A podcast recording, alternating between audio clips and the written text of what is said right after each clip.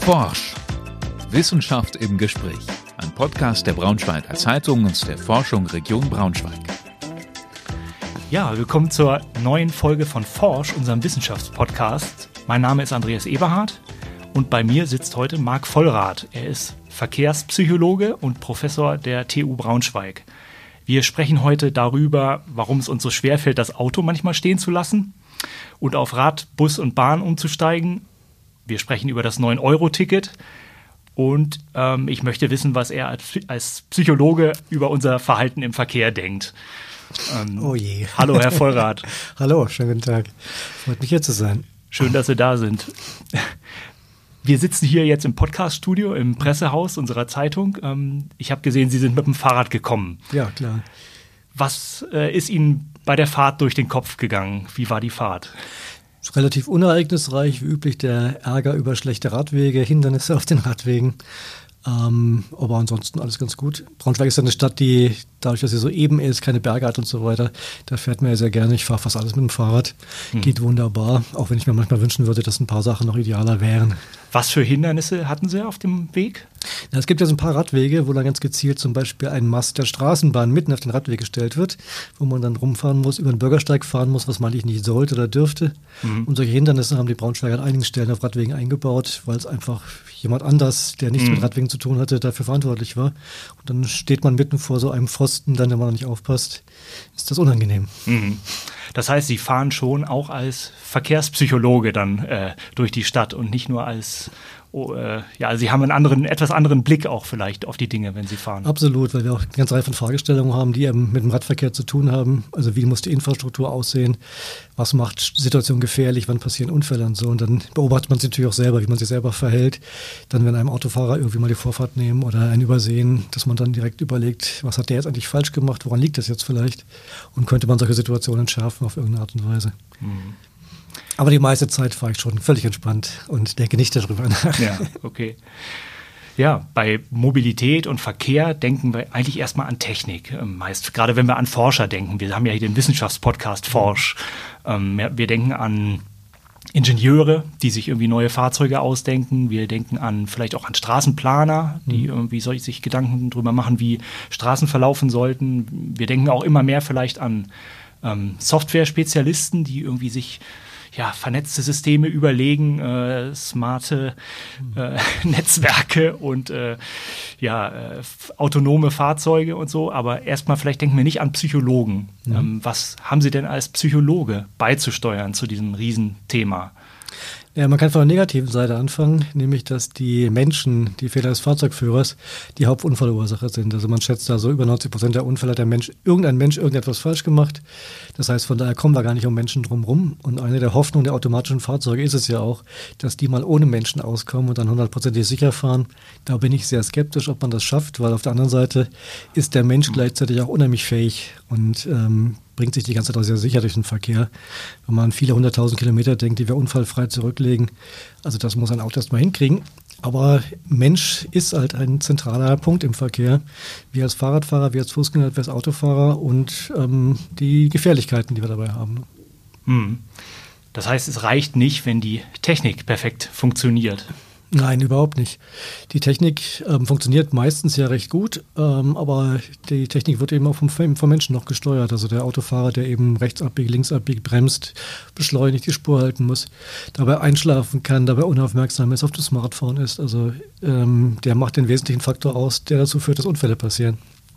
Na klar, aber ähm, wir denken ja trotzdem eigentlich vor allem immer daran, die Technik zu perfektionieren. Würden Sie das auch so sehen? Ist das, ja, ja, das ist halt so die eine Sichtweise, wie man damit umgehen könnte. Wenn man den Menschen eh nicht verändern kann und mit den Defiziten und Fehlern des Menschen leben muss, dann ist die einzige Chance, da technisch irgendwas zu machen. Wobei Technik dann durchaus auch Straßenraum und so weiter ähm, betrifft. Und das würde ich auch durchaus befürworten, aber eben aus einer menschlichen Sicht, die Radfahrstraßen und die Straßen auch für den Autofahrer so zu gestalten, dass da möglichst wenig Konflikte entstehen dabei. Dazu muss man ein bisschen wissen, wie Menschen funktionieren, was Menschen sehen, was Menschen können, was Menschen nicht können und dann mhm. die Infrastruktur entsprechend auch gestalten, sodass dann bestimmte Fehler vielleicht gar nicht mehr auftreten können. Ist auch eine Art von Technik. Also es muss nicht immer gleich die Hightech sein im Auto mit Computer und allem. Mhm. Auch unsere Straße, die Ampelschaltung, die Verkehrsführung, mhm. die Frage, wo wir Fahrradwege hinsetzen, ob wir Autos Autowege mal sperren und ähnliches. Das sind natürlich auch Fragen, die dazugehören. Da kann man unheimlich viel machen, meine ich. Hm. Klingt trotzdem so ein bisschen nach Rumdoktern dann am Ende. Ähm, würden Sie mir da zustimmen? Oder, äh, oder ist das, also wir haben ja auch ein Vorgespräch geführt und mhm. ich hatte so ein bisschen das Gefühl, also eben genau diesen Eindruck, mhm. dass wir irgendwie sozusagen den, den Ingenieuren, den Technikern erstmal das äh, mhm. sozusagen das Aufbauen überlassen und dann so ein bisschen gucken, hm, wo können wir noch dran rumstellen. Stattdessen Mhm. Äh, sagten Sie, eigentlich müsste man das Ganze mal vom Menschen aus denken. Ja, genau. Ich meine, es gibt da mehrere Sichtweisen. Die Verkehrspsychologen sind natürlich auch dafür bekannt, dass sie sich mit Menschen beschäftigen, zum Beispiel Leuten beibringen, mal ohne Alkohol Auto zu fahren oder nicht ständig zu schnell zu fahren. Mal ohne Auto. das sind ja auch so Punkte, also auch so Verkehrserziehung, die ist natürlich auch psychologisch begründet irgendwo, mhm. die Fahrschule, in der man auch versucht, den Leuten was beizubringen. Natürlich greift man bei dieser Seite Mensch auch direkt ein, versucht den Menschen zu einem Verhalten zu bringen, das irgendwie sicherer ist, ihm vielleicht auch mehr Spaß macht. Das sind natürlich auch so Punkte, aber ja, Sie haben schon recht, auf der anderen Seite denkt man dann gern, mhm. versucht man das Ganze auf andere Art und Weise nochmal aufzufangen und dann die natürlichen Grenzen, die wir so als Menschen haben, die zu kompensieren, indem man Technik dazu liefert. Und haben Sie sich schon mal überlegt, wie das Ganze aussehe, wenn man es sozusagen vom Kopf auf die Füße stellen würde, wenn man vom, vom Menschen aus ja, zum Teil macht man es ja. Zum Teil macht man es ja. Zum Beispiel im Moment haben wir ja die so eine Renaissance des Fahrrads eigentlich wieder. In den letzten drei, vier Jahren hat es deutlich zugenommen. Wir hoffen, dass es noch mehr werden wird. Viele Städte stellen sich komplett mhm. um. Und mhm. da ist eine Schiene natürlich, dass man sich fragt, ähm, was muss man denn tun, damit Städte fahrradfreundlich werden? Was ja letztlich heißt, also wie wollen Leute eigentlich Fahrrad fahren? Was ist für Fahrradfahrer denn angenehm? Ähm, wie fühlen sie sich wohl? Mhm. Was führt dazu, dass man aufs Fahrrad umsteigt? Und da sind wir bei der ganz menschlichen Seite. Da kommen wir zu ganz menschlichen mhm. Prinzipien, die dann letztlich die Gestaltung des Straßenraums dann auch mit beeinflussen. Mhm. Und die Veränderung der Städte, die wir teilweise sehen, in Paris zum Beispiel, ganze Straßenzüge in Fahrradstraßen umgewandelt, plötzlich ist dann noch mehr Leben auf den Straßen, als es vorher schon gewesen ist. Mhm. Das sind natürlich Effekte, die wir eigentlich mhm. auch gerne bei uns hätten. Also, dass man auf dem Bohlweg dann sich nicht verständigen kann, weil da mal noch die Autos durchfahren. Mhm. Eigentlich hätte man da lieber einen schönen grünen äh, Begegnungsfahrten mit ganz vielen Cafés und so weiter. Das ist natürlich immer die Frage, wer hätte das gerne? Hätten das alle gerne oder wollen das, äh, sagen wir mal, ist das aus Fußgängersicht gedacht oder aus Radfahrersicht? Nee, aus derjenigen, die den Raum nutzen wollen. Mhm. Und ich glaube, die Autofahrer müssen, müssen halt da irgendwie durchkommen im Moment. Ähm, Vielleicht, weil das Parkhaus auf der falschen Seite kommt oder weil sie von der falschen Seite liegen. Aber letztlich, wenn sie aus dem Auto ausgestiegen sind und da rumlaufen, dann mhm. möchten die auch gerne keinen Autoverkehr haben, hätten die auch lieber einen Café da und auch lieber grüne Umgebung mhm. und so weiter und Ruhe. Ähm, also ich glaube schon, dass das einfach eine Frage der Lebensqualität letztlich ist. Mhm. Das ist natürlich auch wieder beim Menschen, dass wir versuchen, auch die Stadt dann eben menschenfreundlich zu gestalten, dass man sich gerne aufhält, dass die Stadt wieder eine Lebensqualität bekommt und eben nicht nur ein Einkaufszentrum wird, was dann am Wochenende völlig ausgestorben ist. Ja das große Stichwort ist ja Verkehrswende, ne? Mhm. also gerade. Und aber ich habe das Gefühl, es denkt natürlich jeder ein bisschen an was Unterschiedliches. Die Autoindustrie mhm. denkt an was anderes, die denkt an ihr Geschäftsmodell mhm. in der mhm. Zukunft, wie das mhm. aussehen könnte. Ähm, wenn man es aus energiepolitischer Sicht äh, sieht, mhm. denken wir auch an was anderes oder aus ja. klimapolitischer Sicht. Ähm, woran denken Sie denn als erstes? Also ein wichtiges Stichwort war eben schon eigentlich weniger Autos. Absolut. Also das wäre für mich das Kernthema eigentlich. Weg von dieser Individualmobilität mit den Autos, wo eben ein, meistens ein Fahrer in einem Riesenfahrzeug sitzt, die auch immer noch größer werden, wenn sie an SUVs denken und so weiter. Mhm. Ganz komischer Trend, den ich überhaupt nicht nachvollziehen kann. Fühlt man sich vielleicht sicherer drin und so weiter. Ähm, aber ist letztlich ja für die Verkehrsumgebung fürchterlich, denn wenn sie mit diesen Fahrzeugen dann versuchen zu parken, kein Parkplatz ist mehr groß genug. In 30er-Zonen, Fahrradstraßen passen die kaum durch und führen da echt zu Schwierigkeiten. Also und natürlich der Straßenraum, dann, also mit Elektrofahrzeugen wird es angenehmer von Geräuschen her, von Abgasen her, klar. Mhm. Trotzdem, also ich meine, dass wir uns in einem Lebensraum ohne Autos einfach wohlfühlen würden. Mhm. Aber man kann die Autos natürlich nicht einfach abschaffen, ohne das, was mit den Autos gemacht wird, gleichzeitig aufzufangen. Mhm. Das heißt, die Leute fahren mit dem Fahrzeug entweder zur Arbeit oder eben zum Einkaufen, wollen Dinge transportieren, mhm. kommen vom Land teilweise. Jetzt muss man da natürlich Alternativen finden dafür. Man kann die Autos nicht einfach abschaffen, den Benzin teurer zu machen und so mhm. weiter.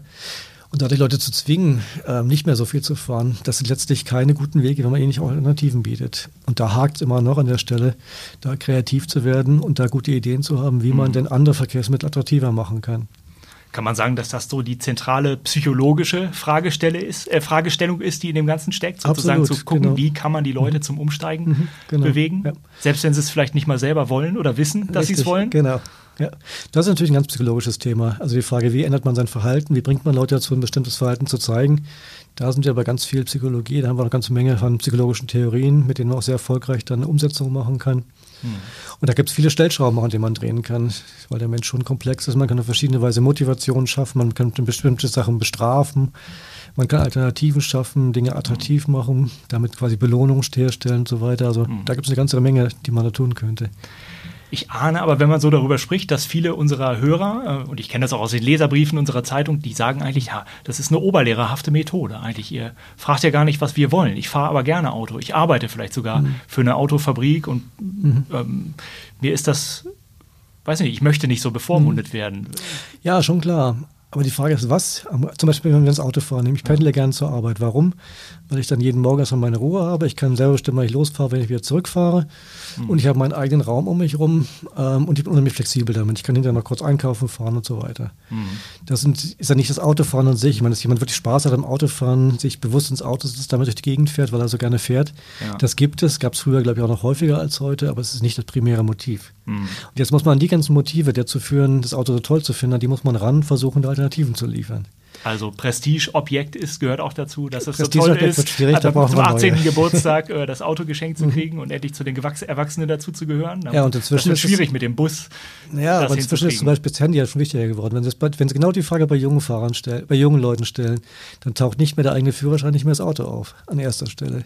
Da steht weit, weit vorne Handy, vielleicht noch Computer. Aber das ist dann vielleicht schon mit, mit 13 gekommen, das Handy, das Tolle, ne? Ja, genau, das kann schon sein.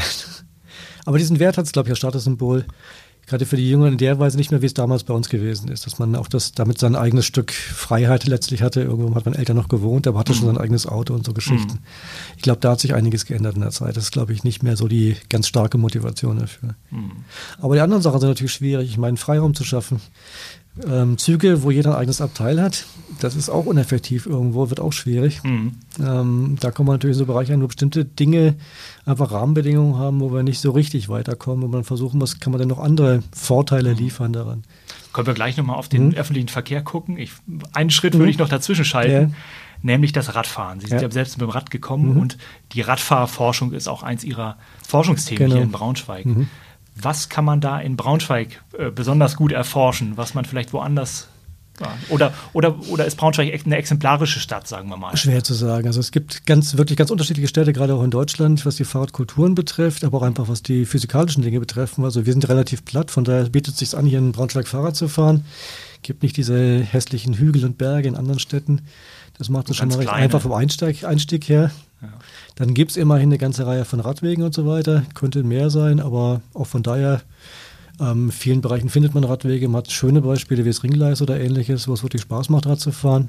Allerdings auch, wenn da mehr Leute Rad fahren und Fußgänger unterwegs sind, auch wieder gefährlicher wird, unangenehmer wird. Ähm, aber insgesamt ist es eine ganz schöne Stadt.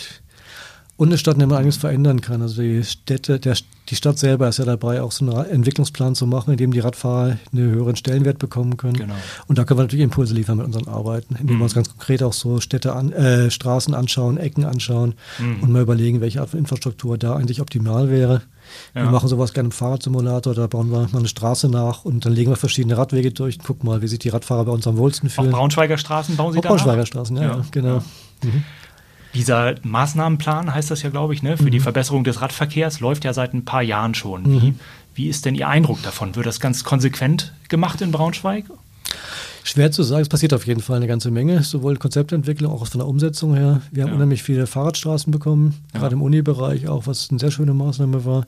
Es ist eine ganze Reihe von Radwegen ausgebaut worden. Mhm. Auf der anderen Seite ist Braunschweig natürlich eine doch recht große Stadt und ich könnte beliebig viele Stellen aufzählen, an denen der Radweg noch deutlich verbessert werden könnte, beziehungsweise ja. überhaupt mal ein guter Radweg geschaffen werden könnte. Nennen Sie mal eine Stelle, wo Sie sagen würden, das ist wirklich hier noch ein ja, eine Wunde oder wirklich ein, schlecht, eine, eine, Stelle, wo man wirklich was machen muss. Ja, Sie müssen sich nur den Neustadtring anschauen zum Beispiel. Der ganze Neustadtring hat natürlich Fahrradwege auf beiden Seiten, aber ähm, ständige Wurzeln überall, die da durchgehen. Das heißt, sie holpert die ganze Zeit, zwischendurch Kopfsteinpflaster und ähnliches und dann so schmal, dass man maximal alleine fahren kann. Also überholen ist das schon schwierig. Überholen muss man über, die, über den Bürgersteig machen, mhm. dann auch nicht vom Bürgersteig getrennt. Also da, der wäre schon deutlich optimierbar. Mhm. Und ich meine, natürlich könnte man an der Stelle auch die Straße etwas opfern. Ne? Dann macht man den Ring kleiner, hat ja jede Seite nur noch einen Fahrstreifen mhm. und dafür hätte man einen riesen Fahrstreifen für die Fahrradfahrer aus anderen Städten. Ich war gerade in Kopenhagen am Wochenende, da hat man eben solche Streifen. Da hat man einen kompletten Fahrstreifen für Fahrradfahrer. Ja. Das wird da auch wunderbar genutzt und mhm. macht das Fahren sehr, sehr angenehm. Mhm. In Braunschweig haben wir jetzt immerhin ein paar Stellen, wo Radwege auf die Straße verlegt worden sind, das schon, ne? allerdings mhm. meist dann vor großen Kreuzungen, sodass auf einmal eine Radspur entsteht. Ja, das ist eine fürchterliche Idee der Verkehrsplaner, diese Fahrradfahrer so auf der einen Seite das Bremsen für die Autofahrer zu missbrauchen, indem man sie gezielt vor Kreisverkehr auf die Straße lenkt, damit die Autofahrer langsamer in den Kreisverkehr reinfahren. Finde ich eine ganz blöde Idee. Also natürlich führt das zur Verkehrsberuhigung, aber führt eben auch für die Fahrradfahrer zu einem Erlebnis, da eben tatsächlich das Hindernis mhm. zu sein. Man wird zwar vielleicht besser gesehen von Autofahrern, ja, mhm. Aber das Gefühl, was man dabei hat, die drängeln dann doch die ganze Zeit und wollen da weiter. Man wird sehr eng überholt teilweise. Das macht keinen Sinn. Auch bei Sicherheitsgeschichten. Natürlich ist das nicht mhm. der Unfallfaktor.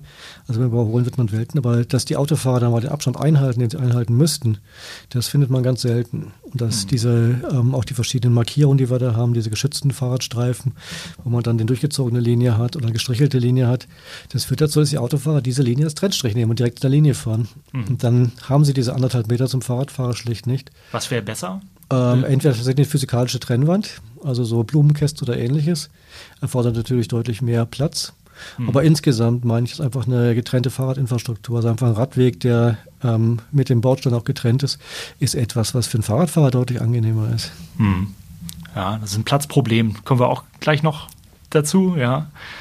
Und, ja, das ist ein Platzproblem. Ja. Also unsere Innenstädte sind natürlich platzräumlich begrenzt. Ja. Aber man muss auch sagen, die Autos nehmen da halt, die, die dominieren da und nehmen viel Platz weg. Und da muss man sich einfach mal fragen, ob man das vielleicht den Platz vielleicht nicht mal anders aufteilen müsste. Bei den Fahrradstraßen macht man es letztlich mhm. schon, in denen die zum einen sehr stark eingeengt worden sind, sodass man da automatisch auch langsamer fahren kann, muss eben durch Einbuchtung, durch Parkplatzgestaltung und so weiter. Und dann sind die Straßen bewusst da ohne Mittelstreifen und so weiter gehalten. Mhm. Und die Fahrradfahrer dürfen ja sogar nebeneinander fahren. Das mhm. führt schon dazu, dass das Ganze sich deutlich beruhigt, dass es für die Autofahrer auch unattraktiver wird, da durchzufahren, dass sie ja lieber mal außen rumfahren oder so weiter. Also das sind an sich sehr gute Effekte, wo man schon ein bisschen zeigt, dass sich die Räume verlagern, weg von den Autofahrern hin mhm. zu Fußgängern und Fahrradfahrern. Haben Sie so ein Beispiel auch, was, wo Sie sagen, hier ist das ist so richtig gut geworden? Oder da, haben, da hat die Stadt sogar auf uns gehört? Ja, auf der einen Seite schon, die, das auf uns gehört, habe ich noch nicht gesehen. Also ist das so weit angenommen wurde es dann doch noch nicht. Ähm, wir haben ein paar Stellen gewarnt, zum Beispiel Messeweg, die diese Fahrradspur, die auf der Straße vom Kreuzzeug dann hochführt. Ja. Ähm, da haben wir recht frühzeitig gesagt, dass das keine gute Idee ist und dass da einfach die ähm, Fahrradfahrer bedrängt werden, dass die auch nicht gerne langfahren. Von der positiven Seite ist natürlich die, wie gesagt, die, das Ringgleis ein sehr positives Beispiel. Mhm. Auch das könnte man optimieren. Bei dem, so wie es, wie es genutzt wird im Moment, wäre es toll, wenn wir zwei getrennte Streifen hätten, einen für Radfahrer, einen für Fußgänger, damit man da nicht die Konflikte mal so ein bisschen aus dem Wege räumt. Mhm. Das ist wirklich unangenehm teilweise. Ja, und dann aber auch so im Uni-Bereich, was da gemacht worden von Fahrradstraßen her, das sind durchaus positive Beispiele. Also das ganze Univiertel hat sich dadurch mhm. deutlich verbessert, ist also deutlich ange wesentlich angenehmer geworden. Wir haben wesentlich weniger Autoverkehr und aber viel mehr Fahrradfahrer, Fußgänger und auch die Kneipen und so weiter profitieren davon. Man sitzt da einfach viel angenehmer jetzt. Mhm. Wir haben ja mal ähm, vor einer gewissen Zeit uns schon mal über Fahrradfahren unterhalten. Mhm. Und da ging da es um, unter anderem um das Thema Fahrradhelm. ja, Sie wissen, was jetzt kommt. Ja, ja. Äh, ich war, hatte damals den Plan, eigentlich einen Experten zu sprechen, der, mhm. der vielleicht eine, nochmal eine tolle mhm. Empfehlung ausspricht, wie man, äh, wie man Leute über, überreden mhm. kann, doch Helm zu tragen, äh, ja. Verkehrspsychologen. Mhm. Äh, und ich war ganz überrascht, dass sie damals. An mich. Oder dann bin ich an sie gekommen. Richtig. Und sie sagten dann, also ich trage schon mal keinen Helm. Ich fahre mhm. immer Fahrrad, ich trage keinen Helm. Ja. Und ich, wie sehe ich es auch nicht ganz ein, weil mhm. es äh, nur an den Symptomen rumdoktert und mhm. das Fahrradfahren aber nicht wirklich sicherer genau. macht. Mögen Sie das noch mal ein bisschen erklären? Denn ich glaube, das wird auch manche ja, ja, Zuhörer absolut. überraschen. Ja, klar. Also ich habe natürlich persönlich Gründe, den Helm nicht zu tragen, einfach weil mir der viel zu schwitzig ist, ihn immer mit rumzuschleppen und so weiter. Ich bin Sportler, also ja, und dann mit der Brille und so weiter ist einfach unangenehm. Und da muss man sich die positiven Effekte anschauen. Was Helme ja machen, sind tatsächlich Unfallfolgen verringern. Also wenn sie auf den Kopf ausschlagen mit dem Helm, dann haben sie eine viel höhere Wahrscheinlichkeit, da einigermaßen gesund wegzukommen, als wenn sie das ohne Kopf tun. Ja. Gerade bei Unfällen mit Autos und so weiter ähm, haben sie ohne Helm da wenig Chancen. Auf der anderen Seite, ähm, Helm führt halt nicht dazu, dass sie weniger Unfälle haben, sondern der greift nur dann ein, wenn sie einen Unfall gehabt haben. Jetzt muss man auf der einen Seite sagen, dass wir natürlich ein gewisses Unfallrisiko haben mit dem Fahrrad. Das ist Unfallrisiko aber auf die Wegezahlen bezogen auch nicht viel anders als beim Autofahren. Und mhm. sowohl Autofahren als auch Fahrradfahren sind beides eigentlich Dinge, die relativ sicher sind. Nicht so sicher wie das Fliegen bezogen auf die Kilometer, aber auf die Wege bezogen ja. ist das relativ sicher. Also es gibt so Schätzungen, 300.000 Kilometer können Sie mit dem Auto fahren, bevor Sie einen schweren Unfall haben. Das wird beim Fahrradfahren wird es weniger Kilometer sein, aber es werden ähnlich viele Wege sein. Mhm. Das heißt, das Grundrisiko, überhaupt Unfall reinzukommen, ist relativ gering. Das ist die eine Sache, die mich beruhigt dabei. Und die zweite Sache ist, dass man natürlich auch ähm, einfach defensiver fahren kann als Fahrradfahrer und sich eben auch bewusst, dass man verletzlich ist. Also wenn man gerade mal einen Helm nicht aufhat, weiß ich, also wenn ich einen Unfall passiere, dann sollte ich auf meinen Kopf aufpassen, aber da wird dann vielleicht was sein. Also versuche ich doch alles, den Unfall zu vermeiden, fahre so vorsichtiger. Mhm gucke auch mal für die Autofahrer mit, bin lieber mal, gebe lieber mal nach, wenn der Autofahrer mir die Vorfahrt nimmt, als da irgendwas zu riskieren. Einfach weil ich weiß, dass ich vulnerabel bin. Mhm. Muss jetzt nicht heißen, dass jeder einen Helm hat, dann Kampf, zum Kampfradler wird. Genau. Ja. Aber so Effekte wurden durchaus schon gezeigt in Studien, dass die Leute also etwas schneller fahren, etwas dichter auffahren, etwas risikofreudiger fahren. Die Fahrradfahrer die oder Fahrradfahrer, die Autofahrer? Die Fahrradfahrer, die die Helme haben, die Helme aufhaben. Mhm. Gibt übrigens auch die andere Studie, was ich gerade erwähne, die ein bisschen umstritten ist, aber auch die Studie, wenn Autofahrer, Fahrradfahrer mit Helm sehen, dann überholen sie etwas dichter, weil die Fahrradfahrer geschützt sind und die Fahrradfahrer vielleicht auch sicherheitsbewusster sind und dann nicht irgendwas Unsinniges tun werden. Mhm. Also kann man etwas risikofreudiger mit denen umgehen. Natürlich mhm. auch kein schöner Effekt. Mhm. Sie wollten diese Studie in Braunschweig nochmal wiederholen. Haben Sie das schon gemacht? Nee, aber bisher noch nicht geschafft. Ja, okay. Corona-bedingt hatten wir da ein bisschen Schwierigkeiten von Versuchsdurchführung, aber ist tatsächlich geplant. Also wir haben es auf dem Fahrrad mal probiert, äh, im Simulator mal probiert, aber da war die Darstellung der Helme einfach nicht wahnsinnig realistisch so. Das war mhm. leider ein Ergebnis nicht so ganz trauen. Mhm. Dann wäre es natürlich schon nochmal im Echt zu sehen. Jetzt haben Sie ja eh erstmal eine andere Studie direkt äh, vor mhm. der Brust und äh, es macht jetzt eh wenig Sinn, Fahrradfahrer zu untersuchen, ja. sagen wir mal, denn, weil alle jetzt auf Bus und Bahn umsteigen ab Juni vermutlich. Genau, richtig. Das heißt, ähm, man kann für 9 Euro im Monat ähm, alle Busse, Bahnen des öffentlichen mhm. Nahverkehrs und auch des Regionalverkehrs in Deutschland mhm. nutzen. Das heißt, man kommt wirklich vom, mhm. äh, ja, vom Berchtesgadener Land bis äh, nach äh, Dänemark sozusagen. Das ist natürlich ein Traum jedes Verkehrsplaners und Verkehrspsychologen dass so ein Ticket mal eingeführt wird. Ja. Ähm, wir haben lange darüber nachgedacht, wie man Leute dazu kriegt, mehr den öffentlichen Nahverkehr zu benutzen, mhm. weil der viel effektiver letztlich ist, umweltfreundlicher ist und so weiter und so weiter. Mhm. Eben auch die auszusetzen kann. Und eine Maßnahme wäre eben tatsächlich die Preise einfacher zu machen, günstiger zu machen, im ganz, über das ganze Land zu machen. Also es sind ein paar Träume, die gleich erfüllt werden. Es wird ganz billig, das Fahren. Ja. Und man braucht nicht ständig in jedem Ort einen neuen Fahrschein zu ziehen, sich da zu überlegen, in welcher Zone bin ich denn jetzt, ja. mit welchem Ticket muss ich da fahren und so weiter. Alles ganz einfach durchgängig. Also wunderbarer Traum eigentlich. Das einzige Nachteil, das einzige Manko dabei ist, dass es ganz auf drei Monate begrenzt ist. Mhm. Aber wer weiß, vielleicht kann man da träumen, wenn sehr viele Leute annehmen, dann gibt es vielleicht auch Politikern zu denken. Und man kommt dann tatsächlich mal zu einer Verkehrswende, wo mehr Leute in den mhm. ÖPNV gehen. Erzählen Sie mal, was Sie herausfinden wollen bei der Studie. Nee, wir sind auf der einen Seite ein bisschen skeptisch, die Frage, ob die öffentlichen, ob das reicht, mit dem Preis runterzugehen, der Einfachheit runterzugehen, gegenüber den Anforderungen, die Leute haben. Also zum Beispiel, wenn Sie als Pendler sind, nach Wolfsburg fahren jeden Morgen. Ähm, die Züge, die wir im Moment haben, die nach Wolfsburg fahren, die Busse, die da fahren, die sind doch räumlich, räumlich und zeitlich sehr begrenzt. Das heißt, die fahren zu ganz bestimmten Terminen, sind nicht allzu groß, sind jetzt schon sehr voll. Mhm. Und das ist jetzt die Frage, was da jetzt passiert. Also mhm. Setzt die Bahn da konkret Sonderzüge ein, Mehrzüge ein, reagiert die auf den zunehmenden Nach die Nachfrage? Oder ist es eben doch so, dass die Autofahrer dann sagen, nee, also so fahre ich nicht, dann fahre ich doch lieber weiter mit dem Auto, auch wenn es so billig ist, aber unter den Zuständen ist mhm. das nichts, das für mich irgendwie attraktiv ist. Mhm. Das ist natürlich die andere Sache, rein der Preis ist ein Aspekt, ja, aber der Nahverkehr hat natürlich noch ein paar andere Nachteile. Und wie gesagt, einer Nachteil ist einfach der Zeittakt, in dem die fahren. Das zweite eben, dass die sehr, sehr voll sind häufig. Eben die dann nicht genug äh, Platz haben, auch keinen Platz für Fahrräder haben, keinen Platz haben für Lasten haben und ähnliches. Also das sind einfach Nachteile, die man eigentlich auch noch beseitigen müsste, bevor man den, äh, den richtig attraktiv kriegt, den öffentlichen Nahverkehr. Mhm. mhm.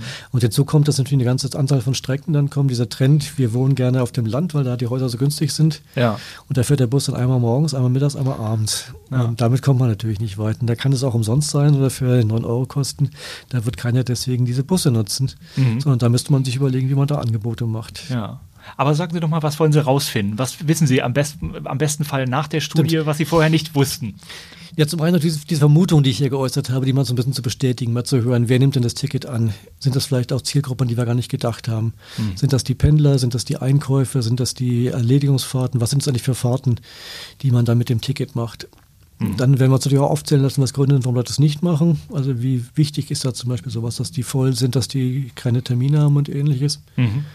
Dann kommen so grundsätzliche Einstellungsfragen. Also was, für Menschen sind das eigentlich? Muss man die Leute dann umerziehen, muss man das gesellschaftliche Klima ändern, müssen die Freunde einem sagen, jetzt fahren wir mal mit dem Ticket und so weiter. Also wir gucken auch in diese psychologischen Einflussfaktoren mhm. und sehen dann mal, wer sich tatsächlich da wie ändert. Wir machen es ganz einmal vorher, um mal zu sehen, wie sieht denn so die Absichten aus. Ja.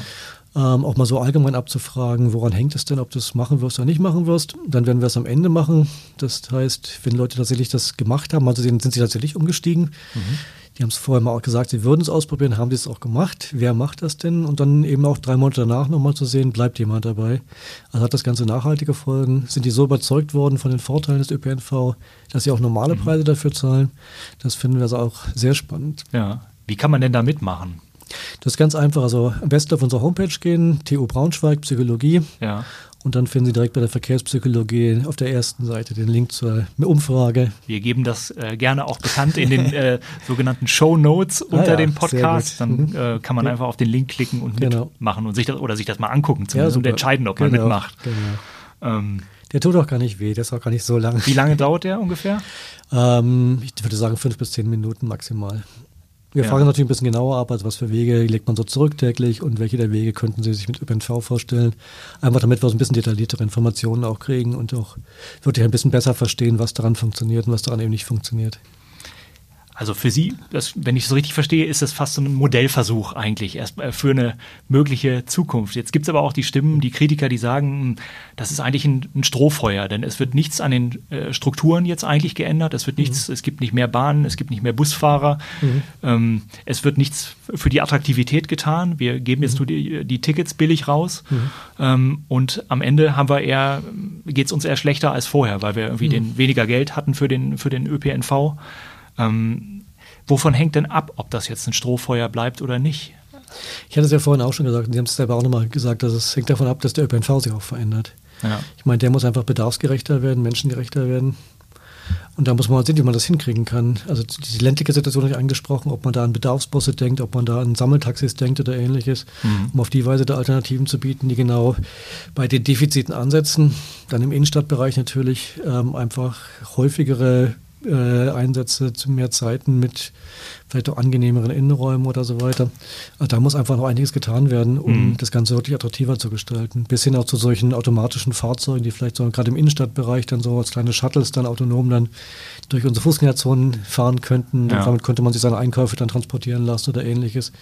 Also da gibt es noch eine ganze mhm. Menge an Ideen, die man da einbringen kann, um es ganz einfach attraktiver zu machen und damit nutzbarer auch zu machen. Mhm. Ich denke auch, also reinen Preis zu senken, das Ganze aber so zu lassen, wie es jetzt ist, damit werden wir keinen Erfolg haben. Es wird keine Nachhaltigkeit haben, da werden nicht viele Leute dann auf den ÖPNV umsteigen. Mhm oder man wird ihn zumindest nicht mehr lieben auch als vorher. Das, ne? das ist genau. ja, ja, ja ähm, genau. denn dieses Schnäppchenticket, sage ich mal, mhm. das ist jetzt so ein ein Lokangebot, könnte man sagen. Auf der anderen Seite gibt es natürlich auch den Druck mhm. durch die gestiegenen äh, Spritpreise. Richtig, genau. Ähm, glauben Sie denn, dass äh, das Wobei Geld... Wobei es ja? auch ganz skurril ist, dass natürlich Bitte? jetzt gerade das neue 9-Euro-Ticket eingeführt wird, gleichzeitig aber diese Entlastung im Sprit kommen. Also das äh, ja. ist total dumm eigentlich. Mein Gefühl ist eigentlich, dass das 9-Euro-Ticket so ein, äh, eine Entschuldigung dafür ist, mhm. dass man das andere macht. Nämlich ja, man, man, entlastet die, die Autopendler mhm. und ähm, sagt dann, mh, hm, das, dabei können wir es auch nicht ganz belassen, also machen wir auch was für den ÖPNV.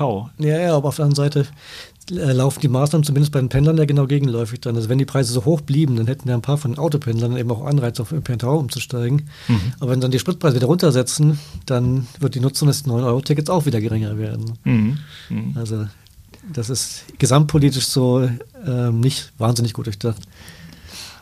Trotzdem ist es ja in Deutschland, es ist immer noch so, also wir haben es eben auch schon mal kurz angeschnitten, dass, also das, die, der Kult des Autos in mhm. Deutschland. Äh, ja. mhm. Glauben Sie, das wird sich wirklich äh, grundlegend ändern? Ich glaube ja.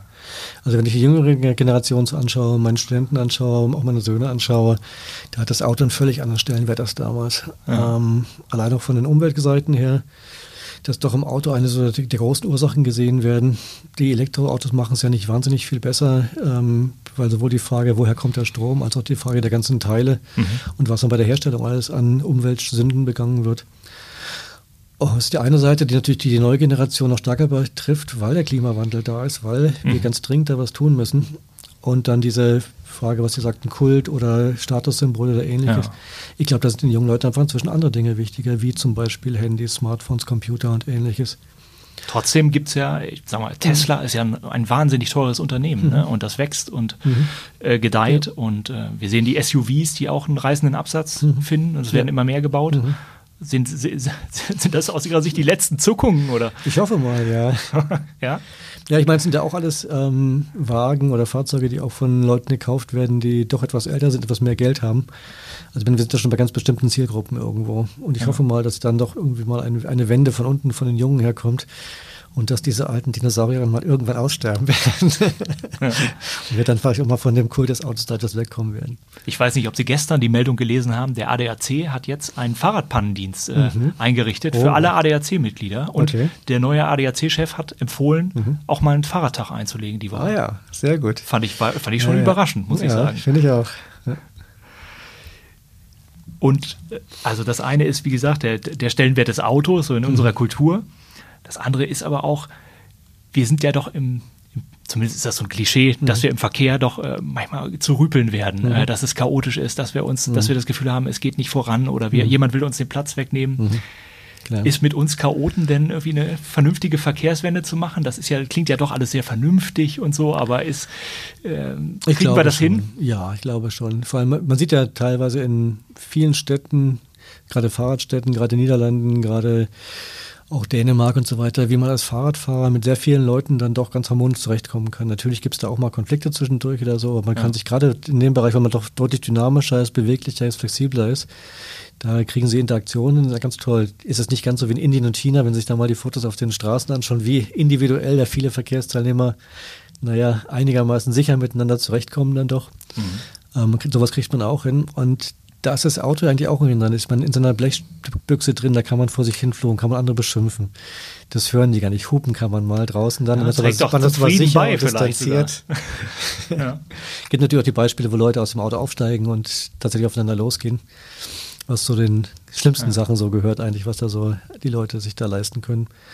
Aber also ich glaube, wenn man persönlichen Kontakt hat, Augenkontakt hat, auch mal kurz Entschuldigung sagen kann, ich habe sie nicht gesehen oder so weiter, da kann man viele Situationen schärfen. Das ist zu Fuß und mit dem Fahrrad deutlich einfacher als dann aus dem Auto raus, wo man dann doch seinen geschützten Raum hat und dann aber auch vielleicht mit dem PS und so weiter ein gewissen Aggressionspotenzial auch ja. hat. Ne?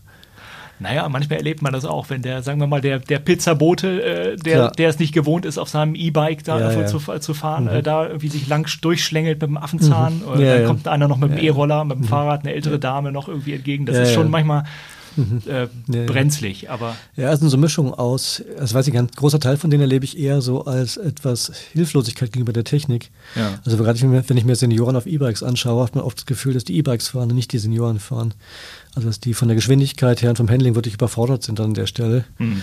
Ähm, auch da gibt es Angebote für Trainings und ähnliches, die da sinnvoll wären, wenn Leute einfach seit 20 Jahren nicht Fahrrad gefahren sind und dann gleich auf dem E-Bike steigen, wo sie locker 25 fahren können und dann man ihnen aber ansieht, dass sie versuchen, das Ganze noch zu beherrschen, aber eben nicht mehr steuern eigentlich. Und das sind natürlich ganz gefährliche Dinge. Da entstehen mhm. aber auch ohne Absicht und ohne bösen Willen, ohne Aggression im eigentlichen Sinn da so gefährliche Situationen oder auch sehr negative Situationen. Mhm. Aber es sind, glaube ich, andere Dinge, an denen man da schrauben muss, als an der Aggressivität oder an der Aggression der Leute. Ja. Auch bei den Pizzaboten, die stehen unter extremem Zeitdruck. Die werden ja danach bezahlt, dass sie rechtzeitig abliefern. Wenn sie nicht abliefern, müssen sie zahlen. Mhm. Also von daher wird da ein Druck aufgebaut, der dann natürlich zu so einem Verhalten führt. Ne? Mhm. Also, Sie glauben aber trotzdem nicht, dass uns das Schlimmste noch bevorsteht in der. Nein, ich glaube an das Gute im Menschen letztlich. man muss nur dafür sorgen, dass es auch Chancen hat, sich zu zeigen. Okay. Danke Ihnen, Herr Gerne. Vollrath. Und gleich guten Heimweg. Danke. Das war Forsch, der Wissenschaftspodcast der Braunschweiger Zeitung und Forschung Region Braunschweig.